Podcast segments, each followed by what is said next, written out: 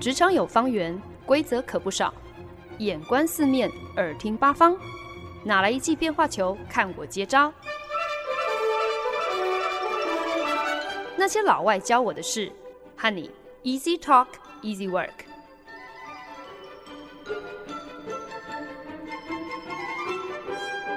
您现在收听的是《那些老外教我的事》，我是节目主持人焕恩。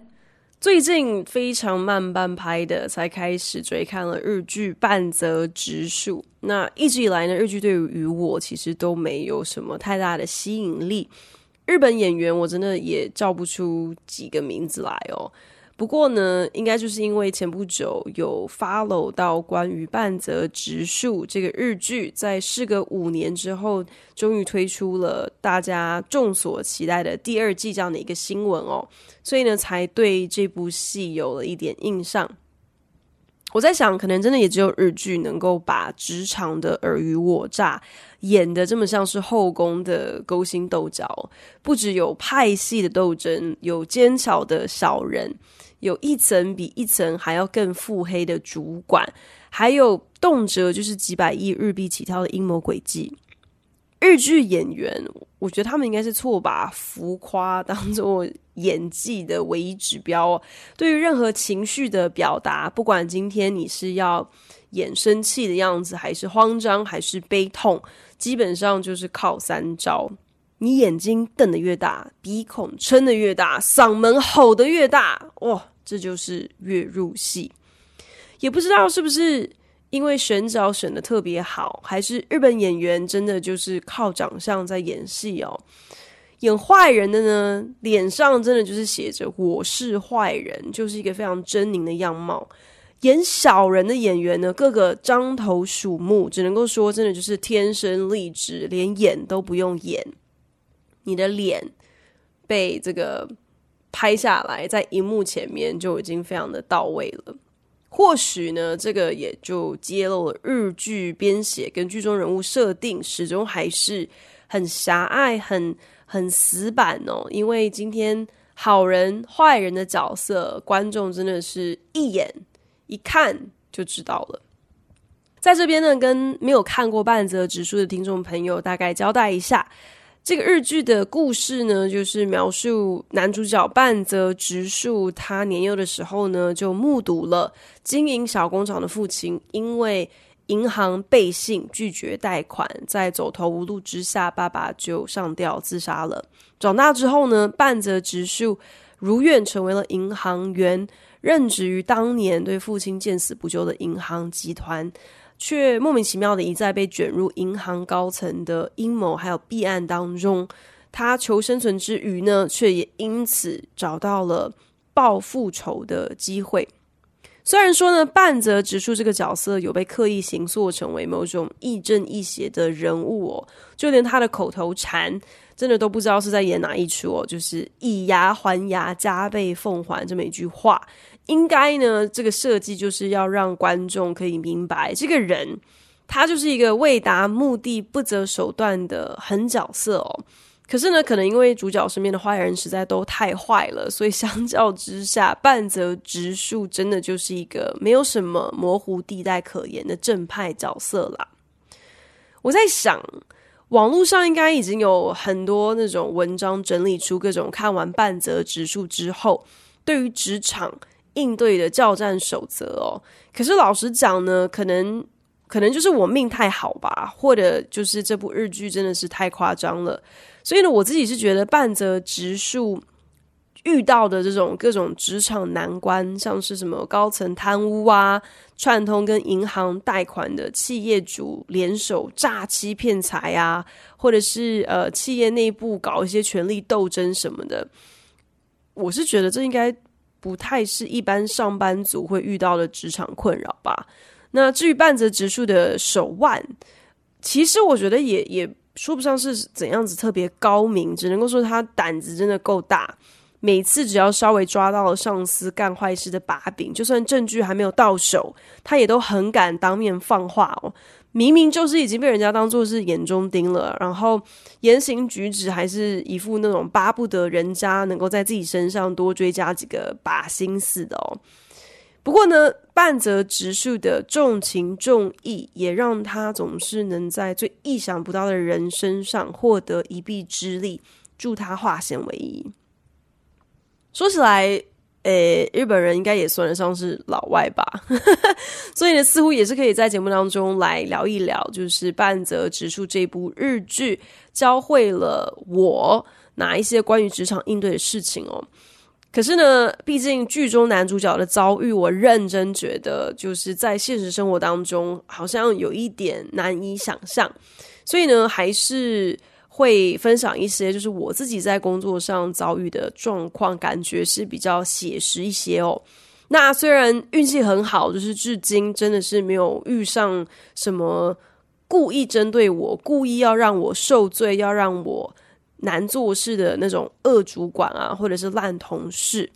可是，在职场上，当然还是不乏会有一些烦心的事情啊，或者是处境。刚好呢，在呃今天也可以来跟大家交换一下心得嘛，顺便呢，也可以跟这个绝对不会吃闷亏的半泽直树来做一个比对吧。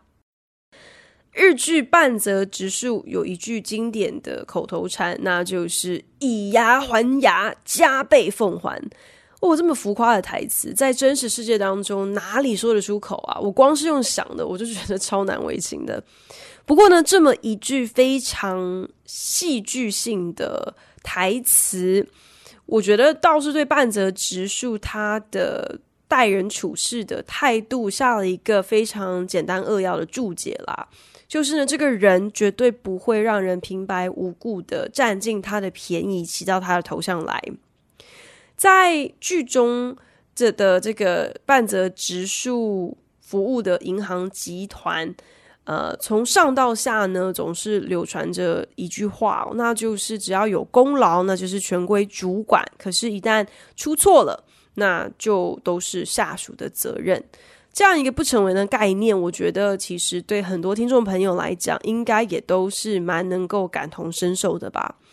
在剧中呢，半泽直树也遭遇很多这个不公平的待遇，明明就是主管急就章的错误决定，到最后黑锅竟然要自己背哦。虽然呢，这个男主角的口头禅实在是让人在现实生活当中难以启齿。但是半泽直树他面对问题的态度，我觉得却很值得我们学习呢。对半泽直树来讲呢，负责解决问题跟背黑锅这是两回事，他们有根本性的不同。公司今天出了纰漏，作为公司旗下的职员，自己责无旁贷，也应该要卯起来帮忙解决问题。这不仅是为了要维护公司的声誉。当然，也等于是要顾及到，就是牵扯在其中的一些关系人或者是一些客户的权益。可是呢，负责解决问题跟当代罪羔羊、背黑锅却是完全不一样的概念。为了根本不是自己的错误道歉，这个呢是伴着直树打死不肯做也不会做的事情。这样的一个原则还有眼光，对我们来说，我觉得也算是一种蛮值得参考的风范吧。如果今天真的不幸遇上了被公司的高层或者是上司要拱来做代罪羔羊，然后还是一个死无对证的情况，在当前的问题还没有解决之前，你呼天抢地的喊冤，或者是回头指责上司，呃，为了要给自己讨回一个公道，其实好像。呃，不，不是一个明智之举哦。毕竟，最能够洗刷自己冤情的方法，应该就是带头解决问题，让人家呃无可指责哦。可是过程当中，这个不卑不亢的态度，恐怕才是真正的学问所在。沉着解决问题是职责。可是呢，这不等于就是你的罪证哦。所以呢，尽好自己作为下属的本分之余，也不能够让主管在言语上吃自己的豆腐。从半泽直树身上就是学到，你在尽心解决问题的过程当中，同时呢，也要非常的严正的表示自己为此负责。可是这个不等于就责。在论功行赏这件事情上头，截至目前为止哦，我的职场经验其实一直以来都是非常正向的。身边的主管啊，还有同事都有高度的自觉，还有敏感度。在进行团队报告的时候，甚至都知道会呃将主词自动改成就是我们 we 啊，或者是 us 啊，呃，或者是 our 啊，而不是我。用这样的一个方式，就是很明确的表达，接下来所要呈现的内容呢，都是团队合作的结晶，而不是个人的功劳。那在任何会议中呢，不管是对客户啊，或者是组内自己的例会跟讨论，如果要引用别人的作品，或者是转述别人负责的案情成果，也都会刻意的点名他人，就是为了要让大家知道今天。功劳该归谁就是谁的，Give credit where it's due，没有任何想要占人家便宜的意图哦，不是自己做的东西，那就绝对不会拿来说嘴，更不会拐弯抹角的，好像故意要去误导别人，以为今天分享的成品全是靠自己的本事。当然呢，身边呢也不乏就是运气。比我差的朋友，要么呢就是遇到了一个主管，相对没有这种程度的敏感度哦，不管是有意无意的，可能都不太会主动在别人的面前点名归功给下属，甚至呢可能很习惯的还会呃回头转述明明是下属，可能前一秒才跟他私底下提及的一些意见跟想法，然后把人家把下属的。这个贡献，这个意见当成是自己的拿来用哦，真的是让做喽啰的是既傻眼又又吃瘪。要有智慧来处理这种状况，其实真的也也不是那么的容易哦。毕竟你要当面拆穿老板的鹦鹉学舌，或者是公开的纠正他可能在细节上的呃混乱啊，甚至是点出他的言之无物，让他在众人面前没面子哦。这么做，即便能够替自己出一口气哦，那也不过真的就是爽那一秒钟，接下来就可由你受的。毕竟人家还是你的老板呢、啊。遇到这种情况呢，下次可能也只能够记得要向半泽直树看齐哦，要让老板有面子。说实在呢，这也算得上是作为属下的职责之一啦。所以呢，你替老板在幕后助攻，尽心尽力。可是千万不要忘了，你多少还是要不着痕迹的留一手嘛，不要一口气把所有自己的好牌全部都打出来，让老板看光了。如果你都已经知道你的老板就是脑袋空空，他就是没有独立思考的能力，他在会议当中的发言呢，基本上都只是按照你私下的说辞重述一遍。那你就该知道，千万不要把自己所有最有深度、最厉害的想法，全部都双手奉上。如果你的老板是那种很喜欢抢先说话哦，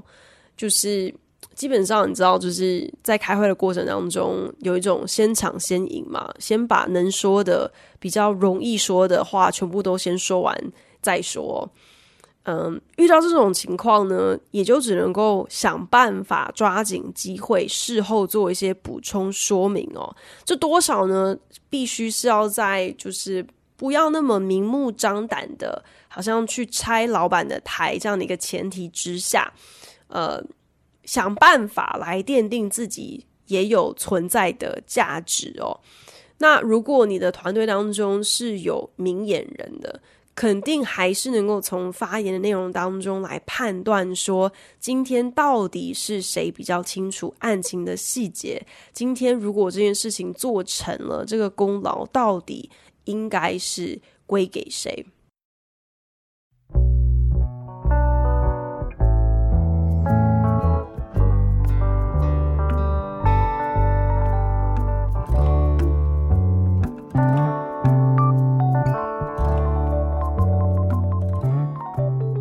您现在收听的是《那些老外教我的事》，我是节目主持人焕恩。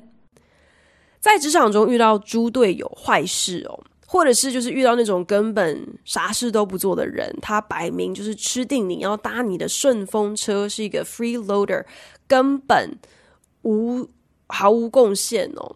就纯粹只是因为运气很好，跟你同队，所以总是能够沾你的光。然后他一根手指头可能也都不用动，靠你就可以大功告成哦。大家我觉得应该都能够，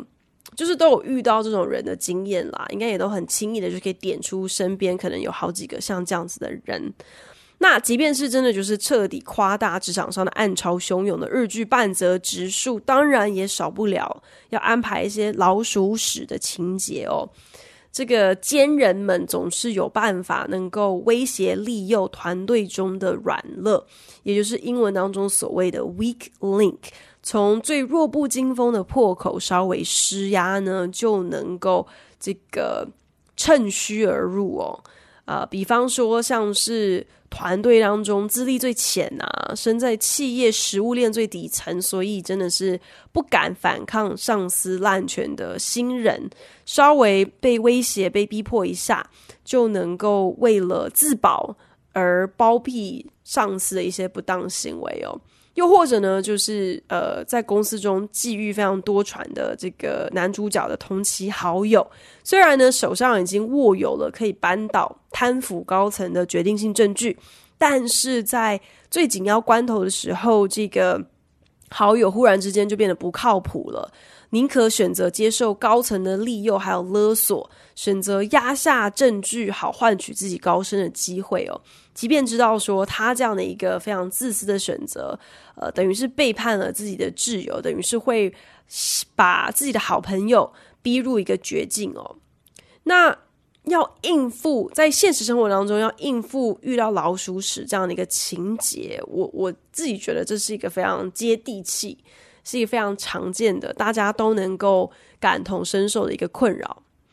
半泽直树呢，在这个课题上头展现了非常人所能及的同理心和宽容。面对仇人和坏人，虽然呢，他说得出这种以牙还牙、加倍奉还，好像很狠心绝情，可是真的讲出口有点难为情的口头禅。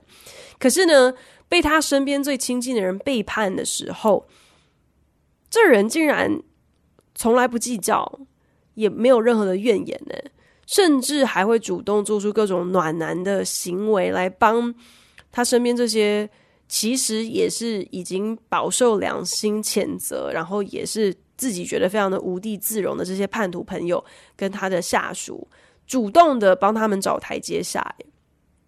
这种程度的体谅，我觉得真的是太难了，也太难得了，根本就不是一般人能够修炼成功的一个程度哦。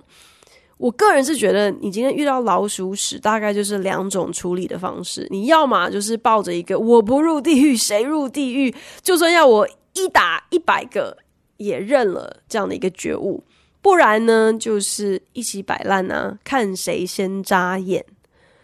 我们为了给手上这个全球的长期客户一个方便哦，所以呢，和同集团的一个媒体姐妹公司，虽然呢明明就是两间不同的公司哦，可是呢却是以同一团队、同一阵线的名义联手来服务我们共同的客户。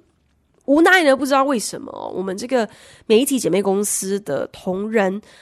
大部分真的就是非常的不给力。做起事来非常的被动，真的就是客户一个指令一个动作，然后他们好像也非常乐的，就是当一个按表操课的机器人哦。呃，基本上很少会主动提出任何新的想法，更不懂得要怎么样子有条理的、有手腕的，在客户开出一些根本没有道理的要求的时候，引导客户回头是岸。每次啊，必须要跟我们这个媒体姐妹公司的同事合作的时候，我家的澳洲老板呢，总是拿出一种就是“我不入地狱，谁入地狱”的气魄，其实就是已经早早认栽，呃，因为。不相信、不信任这个媒体姐妹公司的同事他们的办事能力哦，所以知道呢，自己在这件事情上头如果不亲力亲为，肯定呢案情是不会有任何的进度，不可能会有任何的动静的。那既然都已经做好了心理准备，就是我就是要当定这个冤大头了，你认命，知道接下来所有的大小事情，你就是只能够靠自己一把抓啦。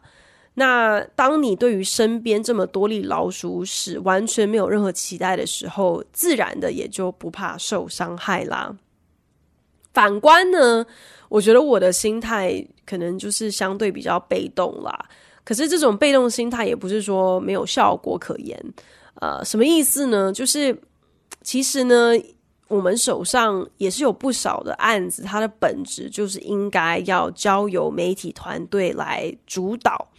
那既然这个职责归属已经这么的明确了，我自己当然也不会没事找事做了，我还好像硬要去帮人家擦屁股，硬要就是接下人家的烂摊子哦。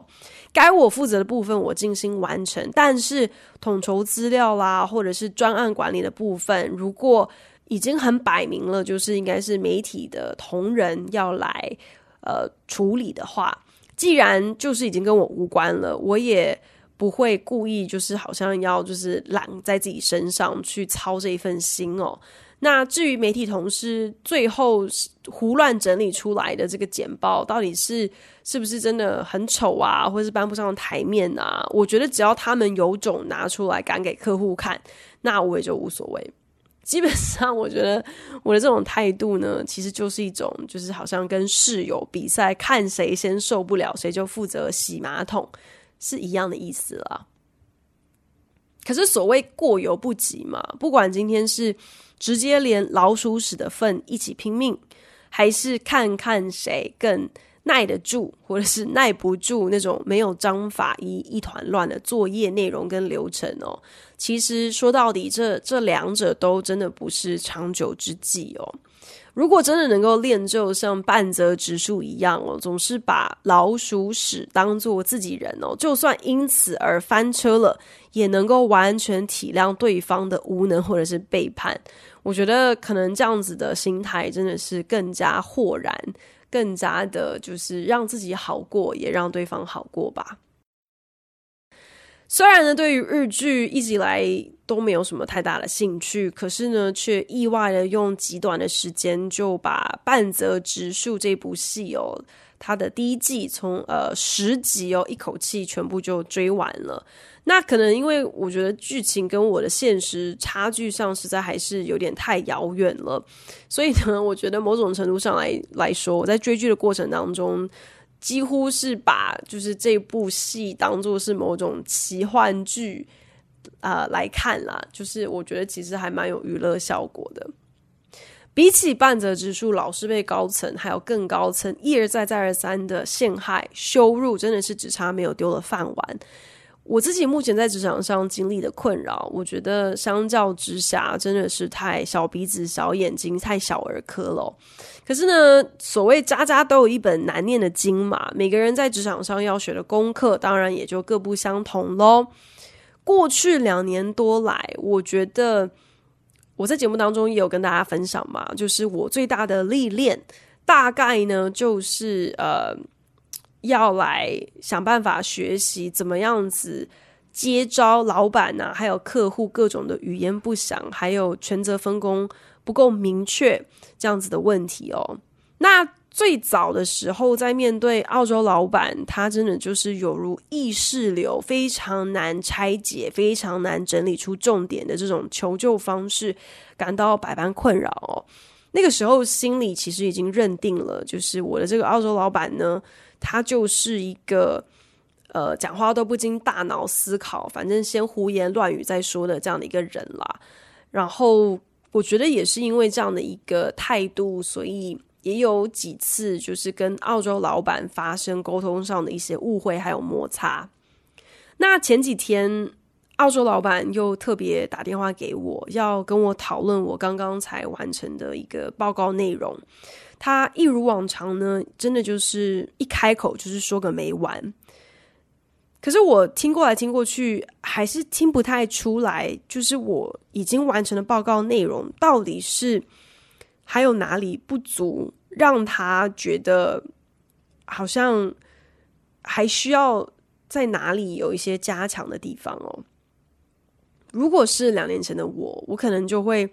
语调很冷漠的直接跟澳洲老板说。这个报告我不是已经都已经交代很清楚，你提到这些事了吗？我不知道我还能够怎么样子帮你。可是那一天呢，我虽然也是一边满头雾水的听着他在电话那那一头的滔滔不绝，可是我觉得我至少学会了，然后有了有培养出了一定程度的耐心哦，就是等到他讲话到了一个呃停顿点，我竟然非常心平气和的就问他说：“那你可不可以帮助我了解？”你今天到底是觉得这个报告内容这样子的写法，还有哪些地方可能不足？你 help me understand what's missing，嗯、帮助我理解，就是你觉得到底是哪里没有交代到，你还想要强调的哪一些部分？虽然我并不像半泽直树那样子，为了生存、为了尊严、为了饭碗，好像不得不跟腐败的公司高层斗智斗法哦。可是，即便是要学习如何跟澳洲老板周旋，我觉得对我来讲也是一门功课。从过往的不耐烦啊，跟对他的一些成见。到现在开始学习，用不同的方式、不同的态度去引导他，同时也是帮助自己来厘清他真正的需求到底是什么。学习顺着他的意见，顺着他的观点去做出和他心意的内容。我是觉得，懂得怎么样子去配合跟满足主管的需要，这也是职场当中非常重要的技能吧。这种能屈能伸的本事，半泽直树当然。也会用这个最为浮夸而戏剧化的方式来呈现咯。剧中呢，大坏蛋担当的银行常务董事就祭出了杀手锏，半路杀出了一个程咬金，真的是让半泽直树措手不及哦。结果呢，坏人心胸非常的窄小，逮到机会能够羞辱男主角，当然就不会放过。所以呢，就提出了今天只要半泽直树肯下跪向他来恳求，他就网开一面，给给半泽直树一条生路哦。男主角想必呢，应该是没有听过这个“男儿膝下有黄金”这么一句话哦，又或者可能，人家半泽直树毕竟是当银行员的哦，所以很清楚“膝下有黄金”这种修饰法根本就是一点意义都没有。今天你眼光要放得够远，能够能屈能伸，你才能够成大事哦。所以呢，当下。说跪就跪，即便他今天这个身体的姿态真的是已经低到不能够再低了，但是我觉得蛮有趣的是，半泽直树在气势上头却毫不示弱，因为他知道这种颜面上的胜利不过只是一时的。你搞清楚自己真正呃在追求、真正值得自己守护的目标是什么之后，就算必须片刻将自己的尊严摆一边。那也都是值得的。我是还没有到需要跟谁下跪啦，可是我觉得学习低头这件事情对我来说仍然是一个很切身的课题哦。在职场上的低头，无非就是你明白了，很多时候你今天要能够成事，真的不是好像自己多懂啊、多聪明就好。你说的再多、再有道理，可是如果别人听不懂。今天你做的事情，如果别人看不明白其中的意义和价值，那你的这些努力，这一切其实都是白费，都白搭了。怎么样子也能够带着身边的人，不管是主管还是客户或者是同事，一起明白你所明白的，甚至一起成为你最大的啦啦队，去帮助你，呃，争取别人的支持，别人的认同，嗯。怎么样子去学着去配合他人的需求，进而调整自己的做法，得到更多的呃共识哦。去学着不只是去坚持，好像只有自己最懂，自己最对。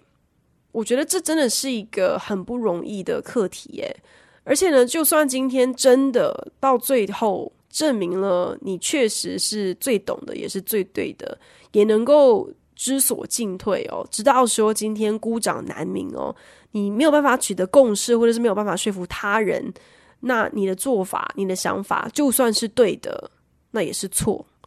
能够明白这其中的道理，我觉得应该是现在大家在职场上，呃，要能够学会的一个最不容易的课题。有的时候可能，嗯，当然好像没有像是下跪跟人家磕头那样子的屈辱，但是也是某种程度的要放下自我，也是一个很不容易的一一个一个功课要学习。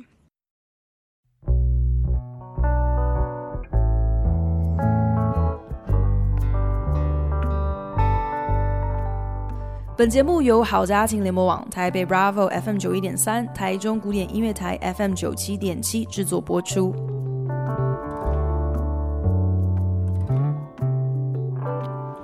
从去年开始，因为手上有一些多余的空闲哦，所以呢，呃，同时也也就是呃，希望能够呃借此。机会接触到一些不同类型的客户还有案件，所以呢，就开始还蛮积极的自告奋勇去别的部门，呃，帮别的团队做一些事情，就是给予一些支援啦。其实有点像是兼差哦，等于是替自己赚一些额外的经验值，另外也替就是我所隶属的团队赚一些贴补的外快。毕竟我去帮别的 team 做事情，人家是要来买我的时间嘛。那最近呢，又另外让我找上了一个团队，他们刚好也有一些就是需要帮忙的地方。那每次加入新的团队的时候，其实你要熟悉新的业务，多少也是需要一些时间嘛。那嗯，每次心血来潮去呃助阵的时候呢，常常都会遇上可能一开始搞不太清楚，说这个团队上到底有谁啊，然后到底又是谁，应该要负责做一些什么样子的事情，会有这样的一个一开始搞不太清楚状况的困扰。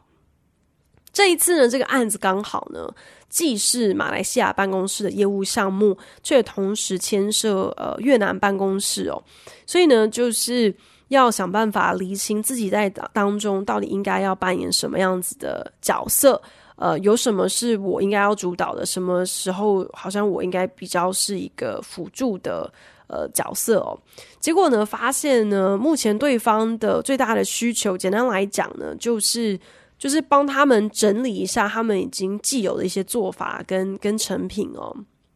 那当然，其实我目前加入这个案子也还不到一个礼拜的时间嘛，所以其实未来他们会还有一些什么其他的地方可能需要帮忙，我我也还不太清楚。不过呢，乍听到他们要我做的事情，那个 moment，其实我。我承认，就是我心里头觉得有一些莫名其妙，就是觉得，所以你今天就是找我来打杂，是这个意思吗？因为觉得被交付的这个任务，基本上好像不太需要我的独立思考的能力哦，反而只不过是把我找来去，好像整理别人已经做好或者是已经想好的东西。那虽然我也是知道，就是大家常常会去强调，今天你要能够有系统性的去整理出很繁复的琐事当中，就是找出其中的一个一个脉络、一套规则。这本身也不是一件好像什么随便找一个攻读生就做得来的事情哦。这当中可能还是需要有一些的呃手法或是一些思考啦。可是我觉得可能就是我的自尊心作祟吧，就会觉得你们这种等级、这种层次的问题根本用不着我出马。现在到底是一个什么样的情况？在日剧《半泽直树》里面，主角一开始他就是作为银行分行融资课的课长，怎么说呢？也是一个蛮重要部门的主管嘛。嗯，可是即使如此，很多事情呢，半泽直树仍然是事必躬亲哦。不管是外出拜会客户，亲自参访工厂，要就地了解想要贷款的公司实际的营运状况如何，在上头提出一些不公平的工作要求的时候，半泽直树也是带头加班，而且往往都是办公室留到最晚，最后一个离开的人。或许呢，也因为他就是这么一个以身作则的认真主管哦，所以底下的喽啰，纵使第一时间在被上头施压的时候，可能就是难免会有一些些的动摇，会有被吓到，这也是人之常情嘛。可是呢，在紧要关头的时候呢，总还是能够死忠的选择回过头来力挺半泽直树。我追剧追到一半的时候呢，还一度傻傻的，就是问了我一个老早就已经看过这部戏的好朋友，就是为什么半泽直树下班回家吃饭的时候，他的太太小花都是坐在他身边，就是陪他聊天而已，可是小花自己从来都没有跟着一起吃啊。我那时候还在想说，这是什么奇怪的日本文化，或是某种什么大男人主义之类的体现嘛？看着看着就觉得实在是非常不能够沟通，结果呢，好朋友睿智的一语就点破了这个特意的安排哦，我没有看出来的玄机哦。其实呢，为什么半泽直树每次每次回到家吃饭的时候，他老婆就是坐在旁边跟顾着跟他讲话，面前也没有多摆一副碗筷陪老公吃饭哦？原因呢，就是因为每次半泽直树。都加班加到很晚呐、啊，回到家的时候都已经是深夜了。他老婆早就吃过饭了呀，所以我觉得这个小小的细节就让我意识到说，与其说半泽直树最令人印象深刻的是他经典的口头禅“什么以牙还牙，加倍奉还”这一句话，倒不如说，我觉得最值得观众钦佩跟学习的，其实呢是他的认真跟敬业。我在这边当然不是鼓励大家好像要加班加到天荒地老哦，可是确实呢看得到，就是半泽直树不是只是有小聪明而已，即使呢他确实这个交际手腕了得哦，非常擅长跟这些素昧平生的人，就是把他们变成自己的战友，一起来并肩作战哦。但是就算他找到了这些得力的帮手。该自己卷起袖子，付出时间、付出精力、付出代价的时候，半泽直树也从来不退缩、不抱怨，不会觉得说：“哎呀，这点小事哪里用得着我出马？”所以说穿了，其实我在职场上最大的困扰，跟半泽直树根本就是南辕北辙。人家是防小人，要斗垮坏人，我要提防的反而是自己自以为是的傲慢态度。虽然说身边没有小人，没有坏人，可是这不代表我就能够高枕无忧啊。所谓自己最大的敌人，永远就是自己。我觉得这么一句话，其实也很适用在职场上吧。今天能够成为别人的帮助，把被交付的工作，不论大小，做到自己能力范围能够做得最好，这应该就是最有意义的成就了吧。你太过计较功劳应该要归谁啊？你这个被指派的任务的难易程度啊，还有自己的贡献多寡，嗯，我觉得这种小心眼，甚至是好大喜功的心态，应该才是真正扭曲了职场上人跟人之间的互动的最大祸首吧。